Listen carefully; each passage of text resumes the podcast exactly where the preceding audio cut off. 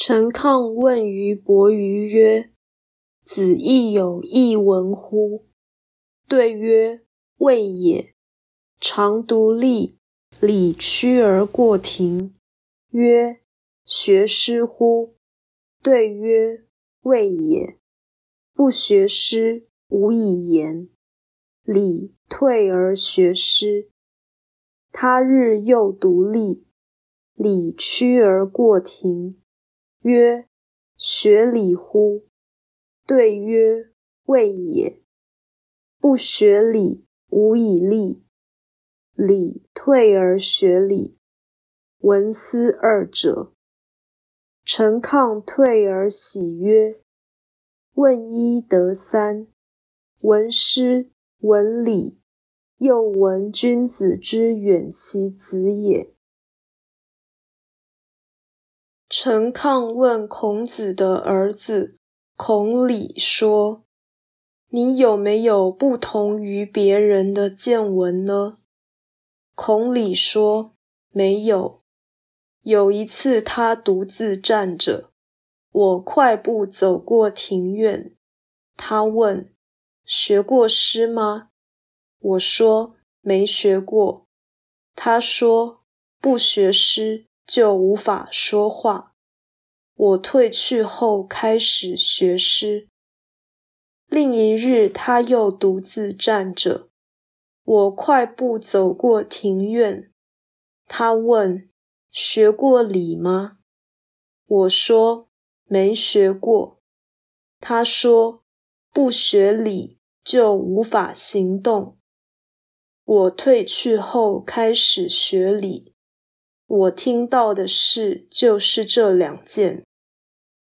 陈亢退去后，高兴地说：“我问一件事，却听到三件事，这就是诗的价值、礼的价值，以及君子不亲近子女的态度。”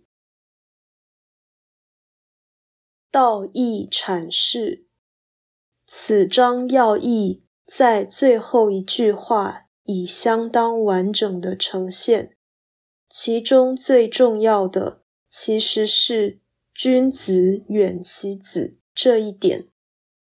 圣人所以不很重视家庭亲子关系，是因为他所重视的在于传道与熟世的大业。这不仅使他的私生活时间极少，而且更使他不觉得与家人相处具有重大的意义。事实上，世界上最伟大的人物没有一个展现爱家的性格。孔子、孟子、朱熹、苏格拉底、柏拉图、康德等人都是这样。显然，得天独厚，并不是为了持家，也不是为了报国，而是致力于人类文明的提升。这是公天下的表现。虽然圣人对于家庭伦理颇为重视，这是出于劝世的立场，毫无里外不一的问题。因为大财大用，小财小用，一般人确实应当注意家内的事。由天伦的感受，也可以增进天道的信仰。确实是义利两全。君子远其子这件事，可能使人觉得圣人不近人情。这一方面是世俗的误解，另一方面是原罪的作用。毕竟成家是传统上的人生大事，圣人顺从天意而结婚生子，这何尝不是受害？只因为天才一定有超凡的行为，所以他忽视家庭。是个人的不幸与世界的大幸。